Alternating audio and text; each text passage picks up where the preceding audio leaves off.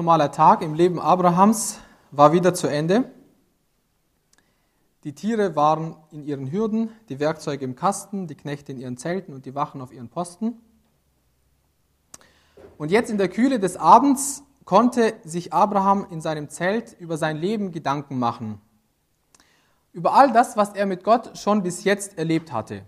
Und da war einiges, was er vorzuweisen hatte. Zum Beispiel der Moment, als der lebendige Gott sich ihm offenbarte und ihn aufforderte, Ur zu verlassen. Über diesen kleinen Exodus sprach man wahrscheinlich noch heute in Ur. Dann war da die Sache mit Lot und den Herden. Wie großzügig hatte er sich doch gegenüber seinem Neffen verhalten. Und wieder hat sich Gott ihm offenbart und hat ihm ein Versprechen gegeben. Und schließlich war da dieses waghalsige Unternehmen gegen den König Kedor Laomer. Da hat er mit nur 318 Knechten gegen fünf Könige gekämpft und seine Neffen und seine Familie befreit. Und außerdem hat er sich danach geweigert, von dem König von Sodom Lohn anzunehmen, nur damit es später nicht hieß, ja Abraham, du bist reich geworden, weil dich der König von Sodom reich gemacht hat. Und an diesem Abend redete Gott wieder mit Abraham. Im Prinzip über das gleiche Thema wie bei den letzten Malen. Abraham, ich bin dein Lohn, sagt Gott. O Herr, was willst du mir geben? Ich bin bis heute kinderlos und wenn es so bleibt, dann wird mein Knecht Eliezer Erbe. So geht die Unterhaltung hin und her, bis Gott sagt, Abraham, geh aus deinem Zelt und schau in den Himmel. Abraham geht aus dem Zelt und schaut in den Himmel. An diesem Abend muss es sehr klar gewesen sein. Und er muss in diesem Moment staunend auf die Millionen und Milliarden von Sternen geschaut haben. Einfach faszinierend. Und die alle hat doch dieser lebendige Gott, der Allmächtige, geschaffen. Dieser Gott, mit dem er sich gerade unterhält. Und dann hört er wieder diesen Satz. Einen Satz, den er von Gott schon in der ein oder anderen Form immer wieder gehört hatte. Zähl doch die Sterne, Abraham. Wenn du sie zählen kannst, so soll dein Same sein. Also so viele Nachkommen sollst du haben. Und in diesem Moment ist bei Abraham der Groschen gefallen. Dieses unglaubliche Versprechen hatte nichts mit seinem Gehorsam beim Auszug zu tun. Es hatte nichts mit der Großzügigkeit gegenüber Lot zu tun. Und es hatte, dieses Versprechen hat er auch nicht bekommen, weil er Gott Altäre gebaut hat oder weil er sich gegenüber dem König von Sodom so sozial verhalten hatte. Abraham begriff, ich habe eigentlich nichts vorzuweisen, womit ich dieses Versprechen von Gottes Seite her verdient hätte. Ich bekomme es als ein Geschenk. Einfach so. Weil er es will weil er mir gnädig ist, weil er mich auserwählt hat. Und wenn er es von seiner Seite aus verspricht, wenn er es so festgelegt hat, wenn er es verheißen hat, dann wird er es auch Wirklichkeit werden lassen. Dieser Gott hat die Sterne aus dem Nichts mit einem Wort geschaffen und er kann auch uns aus dem Nichts zu Eltern werden lassen obwohl Sarah unfruchtbar ist und ich fast 100 Jahre. Ich verlasse mich auf ihn. Ich vertraue ihm in dieser Sache. Gott wird es tun. In diesem Moment gab es kein Leuchtfeuerwerk, höchstens vielleicht eine Sternschnuppe, die oben vorbeifiel. Aber ein paar Jahrhunderte später schrieb Mose diese Geschichte auf und er kommentierte in 1. Mose 15,6 diese Geschichte mit folgendem Satz. Und Abraham glaubte dem Herrn und das rechnete er ihm zur Gerechtigkeit an. Und dieser Satz wiederum ist der Dreh- und Angelpunkt eines ganzen Kapitels, das knapp 1500 Jahre nochmal später von Paulus an die Christen in Rom geschrieben wurde. Und dort schreibt er in Kapitel 4, und jetzt lesen wir zusammen Römer Kapitel 4, Vers 1 bis 8. Römer Kapitel 4, Vers 1 bis 8. Was wollen wir denn sagen, dass Abraham unser Vater nach dem Fleisch erlangt hat? Wenn nämlich Abraham aus Werken gerechtfertigt worden ist, hat er zwar Ruhm, aber nicht vor Gott. Denn was sagt die Schrift? Abraham aber glaubte Gott, und das wurde ihm als Gerechtigkeit angerechnet. Wer aber Werke verrichtet, dem wird der Lohn nicht aufgrund von Gnade angerechnet, sondern aufgrund der Verpflichtung. Wer dagegen keine Werke verrichtet, sondern an den glaubt, der den Gottlosen rechtfertigt, dem wird sein Glaube als Gerechtigkeit angerechnet. Ebenso preist auch David den Menschen glückselig, dem Gott ohne Werke Gerechtigkeit anrechnet. Glückselig sind die, deren Gesetzlosigkeiten vergeben und deren Sünden zugedeckt sind. Glückselig ist der Mann, dem der Herr die Sünde nicht anrechnet. Ich habe mich an den äh, einzelnen Überschriften heute Morgen an einem Autor namens Warren Wiersbe orientiert, weil er das auch sehr gut zusammenfassen kann. Und was Paulus hier mit diesen ersten acht Versen sagen will, in einem Satz kann man so ausdrücken, Rechtfertigung geschieht durch Glauben, nicht durch Werke. Rechtfertigung geschieht durch Glauben, nicht durch Werke. Paulus verfolgt mit diesem Kapitel das Ziel, den Juden und auch den Heidenchristen zu beweisen, dass das Evangelium in seiner Kernbotschaft schon im Alten Testament zu finden ist. Und was ist die Kernbotschaft? Unverdient, ohne eigene Leistung, aus Gnade und nur durch das Vertrauen auf Gottes Wort habe ich als Mensch die Möglichkeit, vor Gott gerecht zu stehen. Und liebe Geschwister, diese Botschaft ist einmalig. Diese Kernbotschaft unterscheidet das Christentum von allen anderen Religionen. Gott rechnet mir die Gerechtigkeit zu, wenn ich seinem Wort vertraue. Das gibt es sonst nirgends. Das heißt aber nicht, das Evangelium ist billig und deshalb nichts wert. Im Gegenteil. Je einfacher eine Sache in ihrem Gebrauch ist, desto teurer und wertvoller ist diese Sache in ihrer Entwicklung und in ihrem Konzept, das dahinter steht.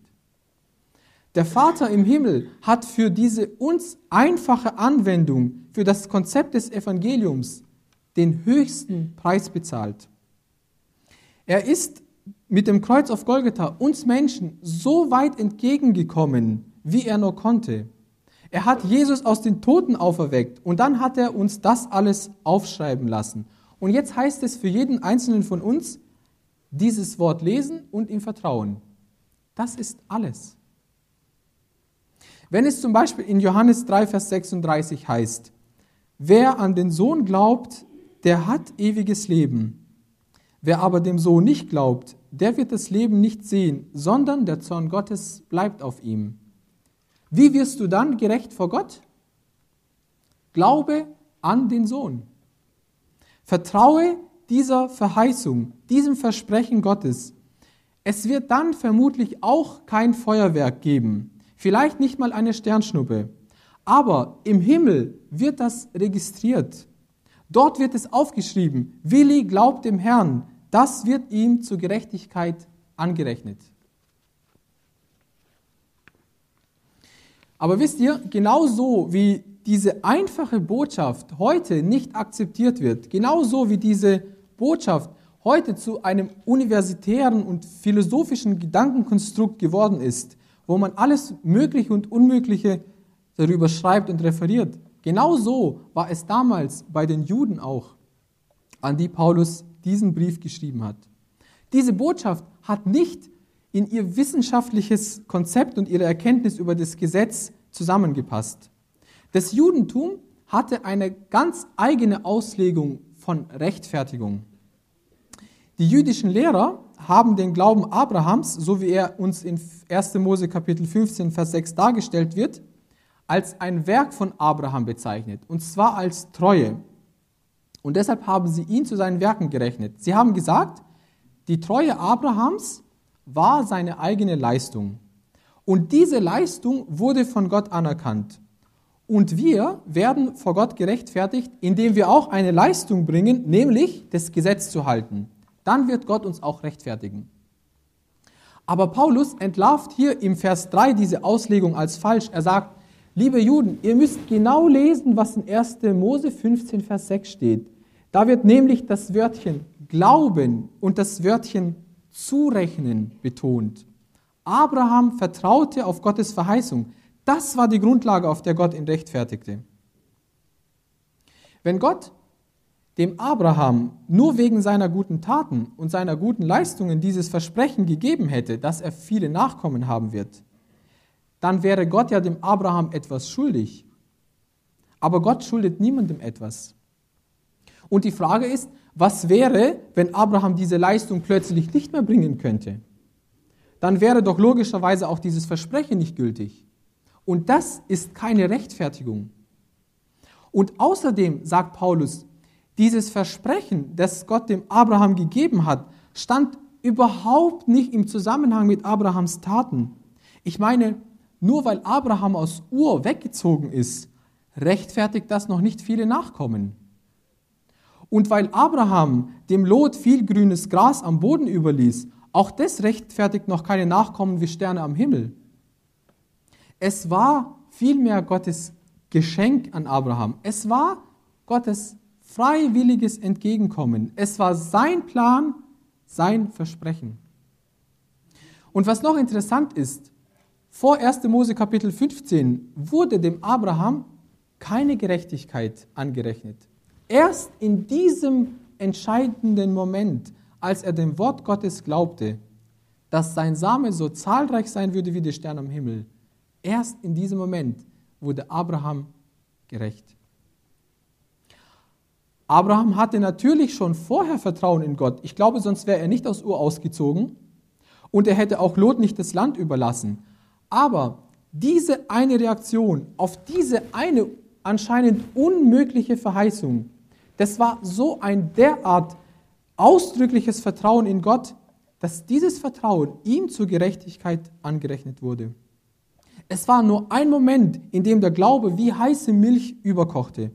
Und in diesem einen Moment war Gott selbst der Gegenstand des Vertrauens Abrahams. Und das Wort Gottes war die Grundlage, auf der er vertraut hatte. Und das Anrechnen der Gerechtigkeit war das Ergebnis. Ich finde es ist noch wichtig ähm, zu betonen, dass die Gerechtigkeit dem Abraham angerechnet wurde. Anrechnen, das ist ein Begriff, der aus der Buchhaltung kommt und es bedeutet, dass sich jemand mit Berechnungen oder mit Zählungen beschäftigt, dass jemand rechnet oder irgendetwas zählt oder einer Person etwas anrechnet oder in Rechnung stellt. Entweder zu ihren Gunsten oder um von ihr Rechenschaft zu fordern. Anrechnen ist also ein Akt, und das ist wichtig, der von außen geschieht. Mir kann nur etwas angerechnet werden, wenn jemand anderes es tut. Das heißt, diese Gerechtigkeit, um die es hier geht, hat niemals ihren, ihren Ursprung in mir selbst. Ich kann mir nur etwas zuschreiben, aber anrechnen tue ich jemand anderem etwas. Und Gott rechnet mir die Gerechtigkeit an. Ich schreibe mir die Gerechtigkeit nicht selber zu. Ich will euch ein Beispiel bringen. Mein Schwager hat ein Auto gekauft fürs Ausland. Und wenn das Auto fürs Ausland ist, dann wird die Mehrwertsteuer abgezogen. Diese Mehrwertsteuer muss aber beim Kauf vorab bezahlt werden. Und wenn dann die Bestätigung aus dem Ausland kommt, dass das Auto auch dort wirklich angekommen und angemeldet ist, dann wird diese Mehrwertsteuer zurückgezahlt. Und für die Bezahlung der Mehrwertsteuer hat mein Vater eine Quittung bekommen. Als die Papiere aus dem Ausland dann tatsächlich bei dem Verkäufer ankamen, wollte dieser die Originalquittung sehen, die er ausgestellt hatte, die er selbst ausgestellt hatte. Und dann würde dieser Betrag meinem Vater auf sein Konto angerechnet. Mein Vater hätte sich eine Quittung auch ausdrucken können oder einscannen. Also sich eine Quittung selber machen. Aber dann hätte er das Geld nicht zurückbekommen. Dann hätte er es sich selbst zuzuschreiben. Nur diese Quittung, die der Verkäufer ausgestellt hatte, die galt. und keine andere, das Original. Und wegen diesem Original wurde der Betrag meinem Vater auf sein Konto gutgeschrieben. Rechtfertigung geschieht durch Glauben. Das ist das Original. Nur diesen Glauben erkennt Gott an. Diesen rechnet er mir zur Gerechtigkeit zu. Deshalb heißt es in Apostelgeschichte 16, Vers 31, Glaube an den Herrn Jesus Christus. So wirst du gerettet und dein Haus. Wenn wir vom Glauben reden, dann meinen wir nicht, spring ins Ungewisse oder lass dich auf irgendeine Vorstellung von irgendwelchen Religionen ein. Wenn wir von Glauben reden, dann meinen wir, handle aufgrund einer konkreten, nachprüfbaren, in der Geschichte verankerten Verheißung. Glaube an Gott zählt erst dann, wenn er sich auf eine konkrete Offenbarung oder eine konkrete Verheißung Gottes richtet. Wir haben zwei davon schon gelesen, nämlich Johannes 3,36 und Apostelgeschichte 16, Vers 31. Rettender Glaube ist kein Sprung ins Ungewisse mit geschlossenen Augen und, und auch kein Vertrauen auf Verheißungen, die ich mir selber ausgedacht habe, sondern Glaube ist eine Antwort auf die spezifischen, verlässlichen, in der Geschichte gemachten Verheißungen Gottes. Soweit konnten die Juden dem Paulus folgen. Aber der Paulus sieht jetzt schon in ihren Gedanken das nächste Gegenargument aufblitzen. Ja, Paulus, dass Abraham durch den Glauben gerechtfertigt wurde, meinetwegen. Aber der Mose, der diesen Satz über den Glauben Abrahams aufschrieb, der hat doch auch das Gesetz aufgeschrieben. Und seit diesem Moment ist es doch eindeutig, wer das Gesetz hält, der soll leben. Wir müssen das Gesetz halten, sonst nimmt Gott uns nicht an. Und dein Argument mit dem Glauben, das untergräbt doch das Gesetz. Römer, Vers, Römer 3, Vers 31, den letzten Vers aus dem letzten Kapitel, da heißt es, heben wir nun das Gesetz auf durch den Glauben? Das sei ferne, vielmehr bestätigen wir das Gesetz. Stopp, sagt Paulus jetzt, stopp im Gegenteil. Ich streiche das Gesetz nicht durch, sondern ich unterstreiche es. Das Evangelium untergräbt nicht das Gesetz, sondern es untermauert es. Es bestätigt das Gesetz. Und jetzt bringt Paulus seinen Lesern und uns noch ein Beispiel. Einen anderen Mann, einen Mann, der 500 Jahre nach Mose gelebt hat und den alle Juden ebenso wie Abraham als einen Propheten und als Vorläufer des Messias anerkannten. Also einen Mann, der im Gültigkeitsbereich des Gesetzes lebte. Und dieser Mann ist David. Und er zitiert jetzt von diesem David in Vers 6 bis 8 einen Ausschnitt aus einem Psalm, und zwar aus dem Psalm 32, Vers 1 bis 2. Und interessant ist, dass der Heilige Geist durch Paulus diese Verse in einer etwas modifizierten Weise zitiert. Im Original stehen diese Verse in der Einzahl und hier stehen sie in der Mehrzahl. Da heißt es, glückselig sind die, deren Gesetzlosigkeiten vergeben und deren Sünden zugedeckt sind. Glückselig ist der Mann, dem der Herr die Sünde nicht anrechnet. Ja, was haben diese Worte jetzt mit Rechtfertigung aus Glauben zu tun? Viele wissen, der Psalm 32 ist ein Bußpsalm. Also das sind Worte, die der David nach seiner Sünde mit Bathseba geschrieben hat. Also, wie war das mit Bathseba? David schläft mit ihr und bricht damit die Ehe. Ehebruch. Ein Gebot übertreten. Dann hintergeht er ihren Mann und will ihm das werdende Kind unterschieben. Intrige. Ein weiteres Gebot übertreten. Dann lässt er ihren Mann mit warmen Worten in den kalten Tod schicken. Mord.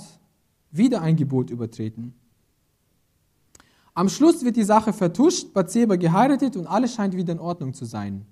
Lüge. Ein weiteres Gebot übertreten. Dem Gesetz nach musste David jetzt sterben, eigentlich gesteinigt werden. Also kommt der Prophet Nathan und hält David die Sache vor indem er ihm im Prinzip seine Geschichte mit anderen Vorzeichen erzählt. Die Personen wechseln, der Ort, das Resultat ist das gleiche. Zuerst ist David empört und fordert den Tod dessen, der seiner Meinung nach der Schuldige ist. Und dann kommt dieser Satz, du bist der Mann. Und jetzt bitte ich euch mal 2 Samuel 12, Vers 13 aufzuschlagen. Denn jetzt, genau in diesem Moment, kommt diese unglaubliche Szene der Rechtfertigung aus Glauben. Das ist ein Satz, der für jeden gesetzestreuen Juden und auch für uns als Christen manchmal so ein unverständlicher Moment. Und den will ich mit euch zusammen lesen. Du bist der Mann, sagt Nathan.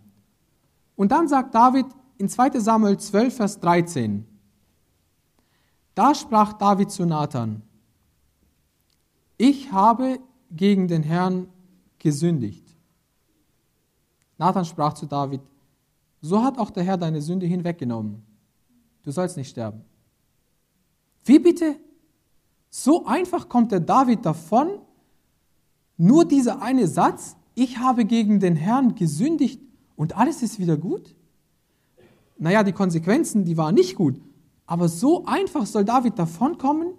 Ehebruch, Mord, Intrige, Lüge und dann ein einfaches, so hat der Herr deine Sünde hinweggenommen, du sollst nicht sterben? Wo bleibt die mit Kräutern garnierte Kuh, die geopfert wird? Oder zumindest ein paar blökende Böcke? Wo bleiben die zehn Ave Maria, die David zu beten hat? Oder wo bleibt der Gang zur Kirche? Ist Vergebung so einfach? Ist Vergebung und damit Rechtfertigung so einfach? Muss ich nur zugeben, dass ich ein Sünder bin, dass ich derjenige bin, der Gottes Zorn verdient hat, und dann vergibt mir Gott? Kein Ausschluss aus der Gemeinde, keine Bewährung auf drei Monate, keine Verweigerung des Abendmahls, keine reuigen Wiedergutmachungsleistungen. Ja, so einfach bekommst du Vergebung. Paulus zitiert David in Vers 6 bis 8. Gott rechnet dir Gerechtigkeit ohne das Tun von eigenen Werken zu.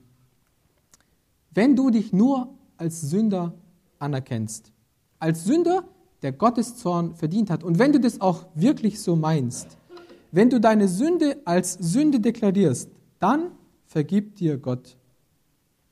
Du musst dafür keine besonderen Rituale machen und du brauchst dafür auch keine besondere Abstammung. Du hast keine nationalen Privilegien und auch keine zeremoniellen Vorschriften. Wenn du deine Sünde zugibst und dich auf die Verheißung Gottes und sein Wort stützt, rechnet Gott dir seine Gerechtigkeit zu. Punkt. 1. Johannes 1, Vers 9 bestätigt es. Ich kann mit Gottes Treue rechnen. Wenn wir unsere Sünden bekennen, so ist er treu und gerecht, dass er uns unsere Sünden vergibt und reinigt uns von aller Ungerechtigkeit. Welche Sünde drückt dich gerade? Egal, ob du Christ bist oder ob du nicht Christ bist. Sind es vielleicht die harten Sachen wie Missbrauch von Genussmitteln oder falsch gelebte Sexualität? Oder vielleicht die eher gesellschaftlich anerkannten Sünden wie Unglaube oder Neid? Oder ist es das Knien vor anderen Göttern wie dem Beruf, dem Buddha oder der Bundesliga? Das Kreuz von Golgatha und die Auferstehung Jesu sind der Beweis, der Vater im Himmel will dir seine Gerechtigkeit schenken. Du musst nur an ihn glauben. Das ist alles. So einfach ist Vergebung. Du kannst heute aus diesem Saal gerechtfertigt hinausgehen. Genau auf die Art und Weise, wie David von Gott Vergebung zugesprochen bekam, bekommst du sie auch zugesprochen.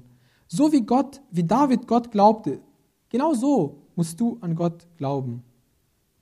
Und wisst ihr, dass dieses Prinzip, das ich euch jetzt gerade erklärt habe, auch für uns heute Gültigkeit hat? Das betont der Paulus am Schluss von Römer 4. Lasst uns mal da die Verse 23 bis 25 lesen. Da wendet er das auf uns an. Er sagt, es steht aber nicht allein um seinetwillen geschrieben, dass es ihm angerechnet worden ist, sondern auch um unsretwillen, denen es angerechnet werden soll, wenn wir an den glauben, der unseren Herrn Jesus aus den Toten auferweckt hat. Ihn, der um unserer Übertretungen willen dahingegeben und um unserer Rechtfertigung willen auferweckt worden ist. Also mit einem Satz zusammengefasst, Rechtfertigung für uns geschieht durch die Kraft der Auferstehung, nicht durch menschliche Leistung.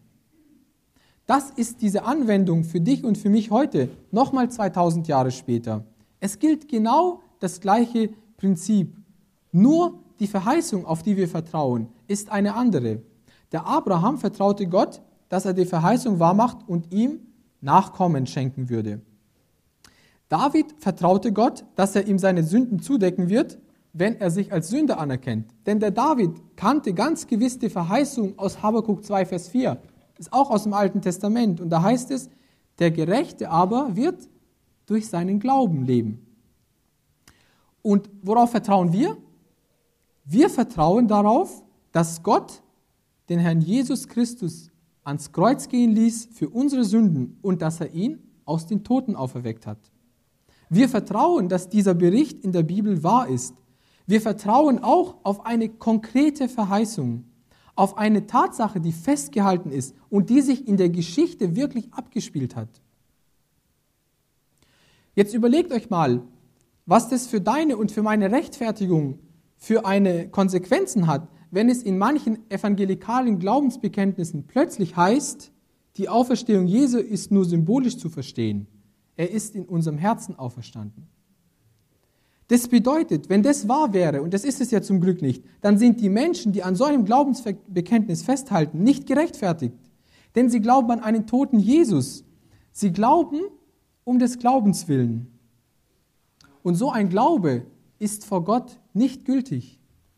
Und deshalb halten wir auch so unverrückbar an der historischen Auferstehung Jesu Christi fest, weil sie mit unserer Rechtfertigung verknüpft ist. Das sagte Paulus hier. Er ist um unserer Rechtfertigung willen auferweckt. Und das sind die Dinge, die du auch glauben musst. Auf die musst du dich verlassen, wenn du einmal vor Gott gerechtfertigt stehen willst. Jesus ist für meine Übertretungen gestorben und der Vater im Himmel hat ihn für meine Rechtfertigung auferweckt. Paulus sagt es an anderer Stelle in 1. Korinther 15, ihr könnt zuhören, ich zitiere, wenn aber Christus nicht auferstanden ist, so ist unsere Verkündigung vergeblich und vergeblich auch euer Glaube. Ich müsste gar nicht hier oben stehen. Ist aber Christus nicht auferweckt worden, so ist euer Glaube nichtig, so seid ihr noch in euren Sünden. Nun aber ist Christus aus den Toten auferweckt. Glaube an diese Fakten, die wirklich in der Geschichte passiert sind. Und diese Fakten, die galten für Abraham und sie gelten auch für David und sie galten für die Juden und sie gelten auch für dich und mich. Ich möchte euch hier eine Skizze zeigen, die das verdeutlichen soll. Von diesem Ereignis, das ihr hier in der Mitte seht, von dem Kreuz und von der Auferstehung, geht eine gewaltige Kraft aus. Eine Kraft wie von einer Hochspannungsleitung. Und diese Kraft geht in die Vergangenheit zurück und sie geht vor in die Zukunft. Und alle, die durch den Glauben an diese Hochspannungsleitung angeschlossen sind, für die gilt dieser Strom der Rechtfertigung.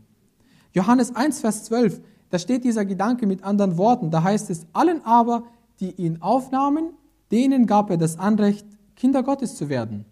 Denen, die an seinen Namen glauben.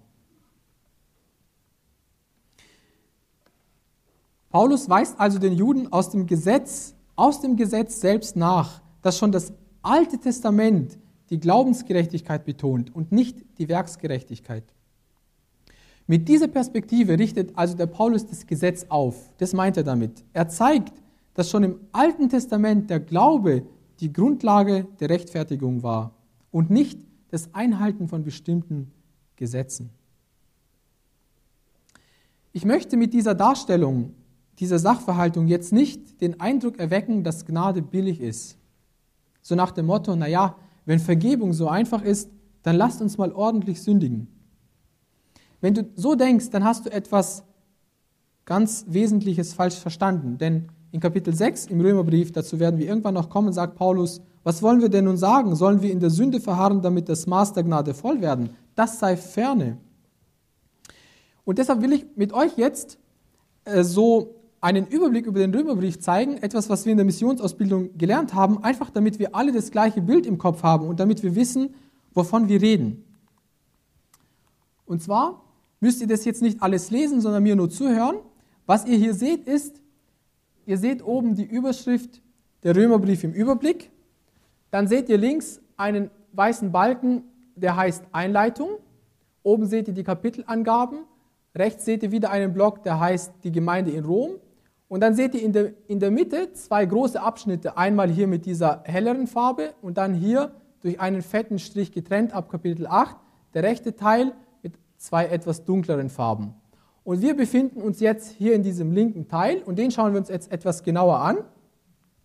Also der Paulus ähm, grüßt erstmal die Gemeinde in Rom und dann ab Kapitel 1, in diesem einen Kapitel redet er von den Heiden, im Kapitel 2 redet er von den Juden, im Kapitel 3, 21 bis Kapitel 5, Ende, also da, wo wir uns jetzt befinden, redet er über Christus, über Abraham und David und dann über den Gedanken Adam und Christus. Und dann kommt der neue Mensch, Kampf und Sieg. Und all das, was er hier in diesen Kapiteln schreibt, da möchte Paulus die Gemeinde lehren. Und er betont am Anfang, zeigt er erst einmal das Ganze und dann in diesen Kapiteln den Einzelnen. Und dann betont er immer wieder verschiedene Punkte. Zum Beispiel in den ersten zwei Kapiteln ein Mensch, der keine Gerechtigkeit hatte. Und dann geht es, und da sind wir ja, um die geschenkte Gerechtigkeit. Und dann ab Kapitel 6 geht es um die Auswirkungen der Gerechtigkeit.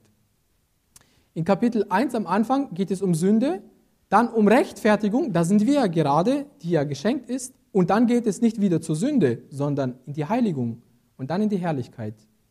Er zeigt, wie das Leben ohne Christus aussieht, wie es aussieht, wenn Christus für mich ist, wie es dann im Leben aussieht, wenn ich mit Christus und Christus in mir lebt. Und er zeigt auf, also in diesen ersten acht Kapiteln, einmal das Leben unter der Sünde, und dann frei von der Schuld der Sünde und dann frei von der Macht der Sünde und dann den Sieg über die Sünde. Und am Anfang geht es um die eigenen Werke und hier geht es, da sind wir jetzt, um den Glauben und dann um die Hoffnung.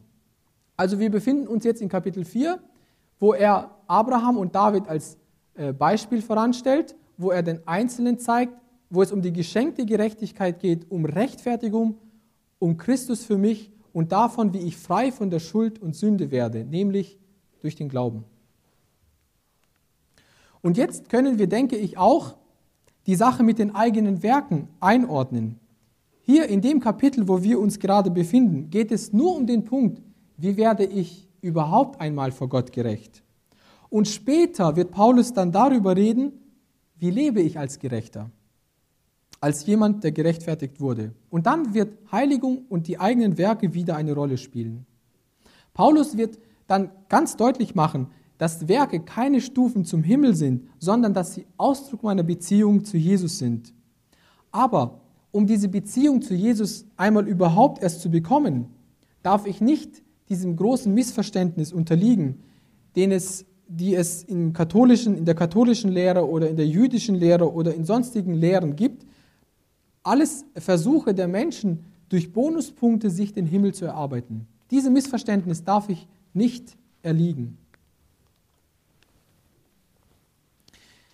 Wir haben jetzt also gesehen, Rechtfertigung geschieht durch Glauben und nicht durch Werke. Und weiter haben wir gesehen, dass Rechtfertigung durch die Kraft der Auferstehung geschieht. Aber eine Frage hatten die Juden noch. Und diese Frage und die Antwort auf diese Fragen ist nicht nur für die Juden von Belang, sondern sie gilt überhaupt für den Rest der Welt, für uns, für alle anderen Nationen. Denn bis jetzt waren die Juden davon ausgegangen, dass nur Juden vor Gott gerechtfertigt werden konnten. Oder solche, die zum Judentum übergetreten waren. Und zwar ausschließlich solche Juden, die eins waren, beschnitten. Für sie war das klar, Abraham war der Stammvater und er war beschnitten und die Beschneidung garantierte seine Rechtfertigung.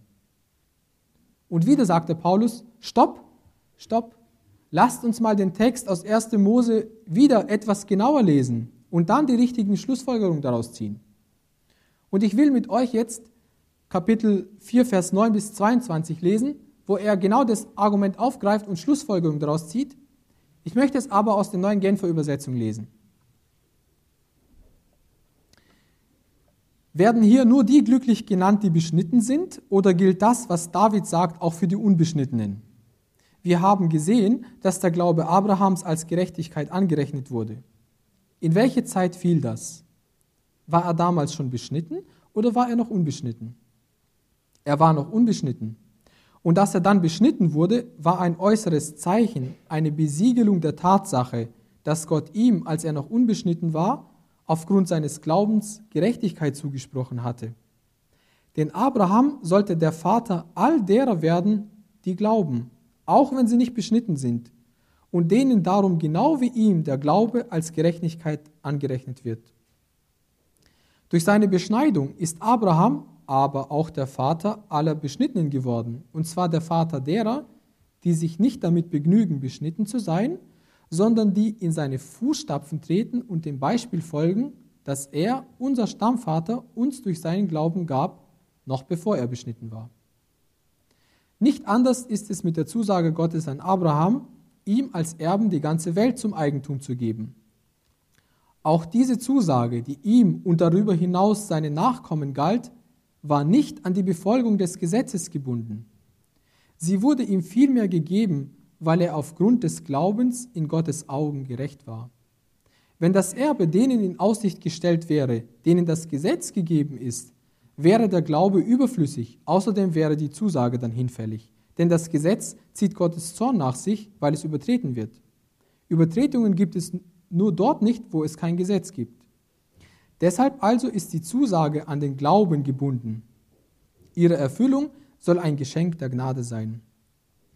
Damit ist sichergestellt, dass die Zusage für die gesamte Nachkommenschaft Abrahams Gültigkeit hat.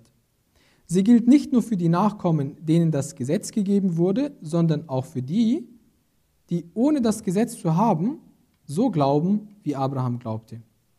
Denn er ist der Vater von uns allen, genau wie es, die Schrift, wie es in der Schrift heißt, ich habe dich zum Vater vieler Völker gemacht. Ja, in Gottes Augen ist er das, denn er vertraute auf ihn, den Gott, der die Toten lebendig macht und das, was nicht ist, ins Dasein ruft. Da, wo es nichts zu hoffen gab, gab er die Hoffnung nicht auf, sondern glaubte, und so wurde er der Vater vieler Völker. Es war ihm ja vorausgesagt worden, so zahlreich werden deine Nachkommen sein. Abraham war damals fast 100 Jahre alt und konnte keine Kinder mehr zeugen. In dieser Hinsicht war sein Körper gewissermaßen schon tot. Und nicht anders war es bei seiner Frau Sarah, denn auch sie konnte keine Kinder mehr bekommen.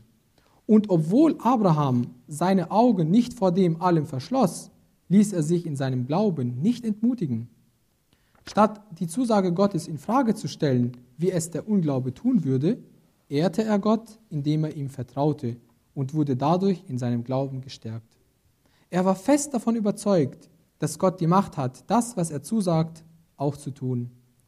Das ist also der Grund, weshalb ihm, wie es in der Schrift heißt, der Glaube als Gerechtigkeit zugerechnet wurde.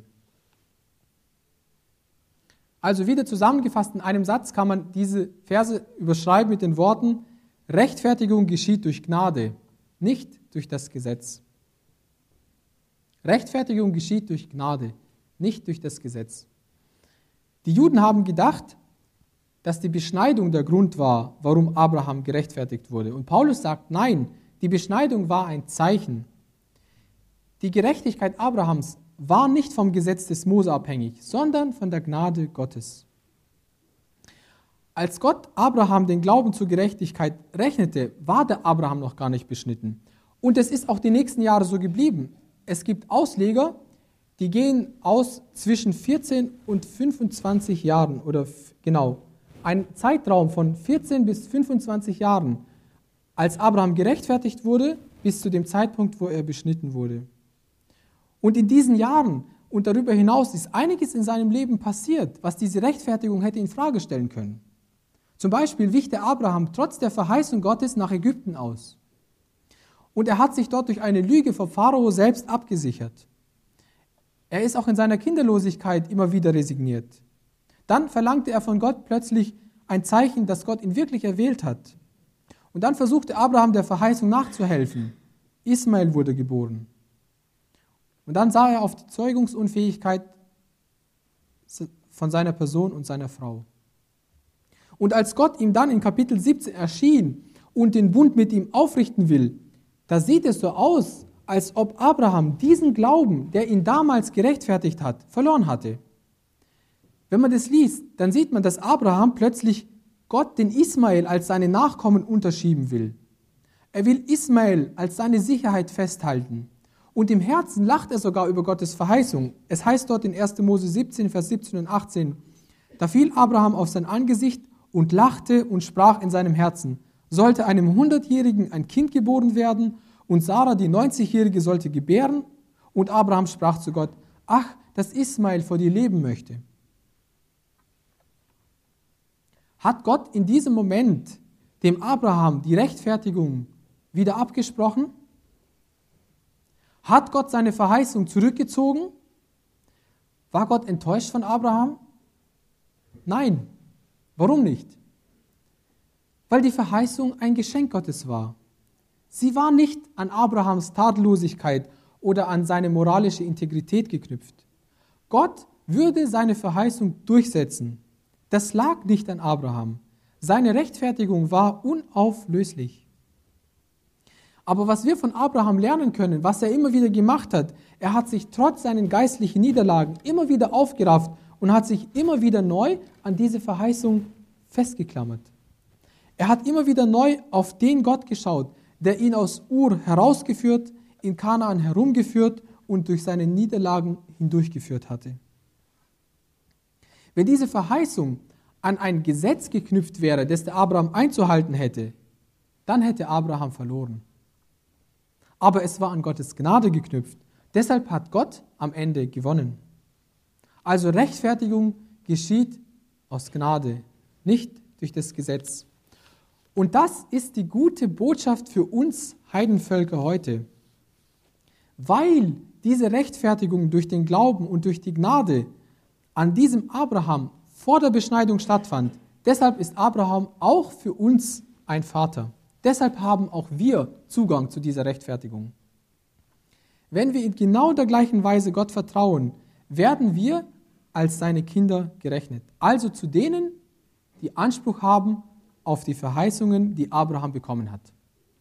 Leider haben wir heute keine Zeit mehr zu schauen, welche das sind. Aber was wir mitnehmen können, ist, wir müssen für unsere Rechtfertigung keine eigene Leistung bringen. Denn wenn ich versuche, aus meiner eigenen Leistung vor Gott gerecht zu werden, dann passiert das, was der Paulus hier ausführlich erklärt hat und was diese Grafik hier veranschaulichen will. Ich möchte es euch kurz erklären. Ihr seht links einmal den Weg des Gesetzes oben überschrieben und der rechte Block heißt der Weg der Gnade. Also ich wähle jetzt einen Weg, auf dem ich gerecht werden will. Wenn ich das Gesetz wähle, also Gebote, die ich zu halten habe, dann wähle ich den Weg des Gesetzes. Und die Aussage, die ich damit ausdrücke, heißt, ich kann es. Das Problem ist nur, ich kann das Gesetz nicht halten. Bedeutet, ich verfehle das Ziel, falle damit in Sünde. Und wir wissen aus Römer, dass es heißt, der, der Sold der Sünde ist der Tod. Wenn ich dann also einmal vor dem weißen Thron stehe, bin ich nicht gerechtfertigt, weil ich das Gesetz nicht halten konnte. Also komme ich in die ewige Verdammnis. Wähle ich dagegen den Weg der Gnade, bedeutet das, mein Weg beginnt nicht bei mir selbst, sondern am Kreuz von Golgatha. Dort werden meine Übertretungen durch das Blut Jesu übergedeckt. Und ich drücke damit nicht aus, dass ich es kann, sondern ich glaube an das, was Jesus für mich getan hat. Und dieser Glaube führt zu meiner Rechtfertigung. Mir wird die Gerechtigkeit zugerechnet. Und weil Jesus der Weg, die Wahrheit und das Leben ist, werde auch ich leben. Und wenn ich dann einmal vor Gott stehe, stehe ich nicht vor dem weißen Thron, sondern vor dem Preisrichterstuhl Christi. Da geht es dann nicht um meine, äh, um meine Ewigkeit, sondern um meinen Lohn. Und ich darf in der ewigen Seligkeit bei Gott sein. Und das ist die frohe Botschaft dieses vierten Kapitels aus dem Römerbrief. Gott macht mich gerecht. Es ist keine Gerechtigkeit, die Gott in mich hineingießt, sondern es ist eine Gerechtigkeit, die er erklärt. Es ist eine rechtliche Angelegenheit zwischen mir und Gott. Wir sind vor Gott schuldig, aber auf der Grundlage des vollbrachten Werkes Jesu am Kreuz erklärt Gott uns für gerechtfertigt. Das und nur das ist die Gerechtigkeit des Glaubens. Ich habe noch ein kleines Beispiel, das das Anrechnen und die Tragweite von Rechtfertigung etwas verdeutlicht. Francis E. Schäffer, ein eigentlich bekannter Apologet, hat es von seiner Tochter erzählt. Als sie in der Schweiz wohnten, wollte seine Tochter spendabel sein und ging mit anderen Dorfkindern in einen Laden, bei dem man es noch anschreiben lassen konnte. Also nicht sofort bezahlen, sondern anschreiben lassen. Hat dort einen Haufen Süßigkeiten gekauft und den Kindern ausgeteilt. Und das hat sich unter den Kindern herumgesprochen und jeden Tag wurden es mehr Kinder, die ihr folgten, um in, ihrem, in, in diesem Laden Bonbons zu bekommen. Und irgendwann kam das dem Ladenbesitzer komisch vor. Und er rief dann die Eltern an und fragte, wissen Sie eigentlich, was Ihre Tochter da tut? Ihr könnt euch vorstellen, dass die Eltern aus allen Wolken fielen. Tja, was tun, Herr Dorfkaufmann? Und da dämmerte es ihm, dass es falsch war, dieser Tochter die Süßigkeiten zu verkaufen. Aber was sollte er jetzt machen? Er hätte von dem Mädchen verlangen können, dass sie ihm das Geld zurückzahlt. Schließlich war sie ja diejenige, die ihm das Geld schuldete. Aber das wäre unmöglich gewesen, denn die Schuldensumme lag weit über den Möglichkeiten dieses Mädchens. Wie hat die Familie Schäffer dieses Dilemma gelöst? Die Eltern sagten, schreiben Sie es bei uns an. Die Tochter von Schäffers hätte diese Bonbons niemals bezahlen können, aber auf dem Konto von den Eltern fiel diese Summe nicht so sehr ins Gewicht. Schreiben Sie es uns an. Oder rechnen Sie die Schulden unserer Tochter uns zu. Und in diesem Moment war das Konto dieser Kleinen wieder so, als ob sie nie Schulden gehabt hätte. Und genau das zeigt, was Rechtfertigung ist. Wenn Gott mich rechtfertigt, dann ist es so, als ob ich nie gesündigt hätte. Warum?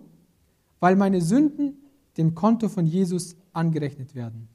Und wie kommen meine Sünden auf das Konto von Jesus? Durch den Glauben. Liebe Geschwister, lasst uns aufpassen, dass wir den Glauben nicht zu einem guten Werk machen.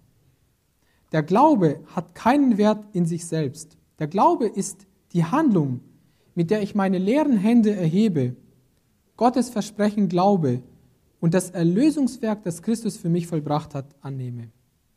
Und daraufhin erklärt Gott mich für gerecht und meine Sünde ist rechtlich gesprochen null und nichtig. Also, ich fasse zusammen und dann sind wir auch fertig. Paulus hat den Juden damals und uns heute sämtliche Fragen aus dem Leben von Abraham und David beantwortet. Und wir wissen jetzt also Folgendes. Rechtfertigung geschieht durch den Glauben und nicht durch Werke. Es ist ein Geschenk. Ich kann es mir nicht verdienen. Und schon das Alte Testament zeigt dieses Prinzip. Weiter kann Rechtfertigung in meinem Leben nur deshalb wirksam werden, weil Jesus Christus für mich gestorben und auferstanden ist und seine Auferstehung beweist, ich bin frei von der Schuld der Sünde. Und als letztes geschieht Rechtfertigung durch Gnade und nicht durch das Einhalten des Gesetzes. Und diese Tatsachen machen uns Mut für den Alltag. Mut, wenn die Hoffnungslosigkeit wieder anklopft. Abraham hat Hoffnungslosigkeit mit Hoffnung bekämpft. Und auch wir müssen in unserem persönlichen Kampf gegen die Sünde oder auch wenn du überhaupt vor dieser Frage stehst, nach der Ewigkeit. Da müssen wir nicht mit Niedergeschlagenheit und Verzweiflung reagieren. Wir müssen auch nicht diesem Eindruck verfallen, dass Gott uns nur dann annimmt, wenn wir gut genug sind. Ich kenne einen Menschen, der wollte erst gut genug werden, um dann zu Gott zu kommen. Er hat es nicht geschafft. David macht uns Hoffnung. Gott vergibt gerne. Ich muss mich nur seiner Gnade anvertrauen. Deshalb glaube an Gott, vertraue seinem Versprechen und lass dir von Gott die Gerechtigkeit anrechnen, die bei ihm gilt. Amen. Ich möchte noch zum Schluss beten. Herr Jesus, es ist so eine frohe Botschaft, die wir aus diesem Kapitel haben, dass wir sehen können, dass dein Tod und deine Auferstehung wirklich die Garantie dafür ist, dass wir gerechtfertigt vor dir stehen, wenn wir an dich glauben.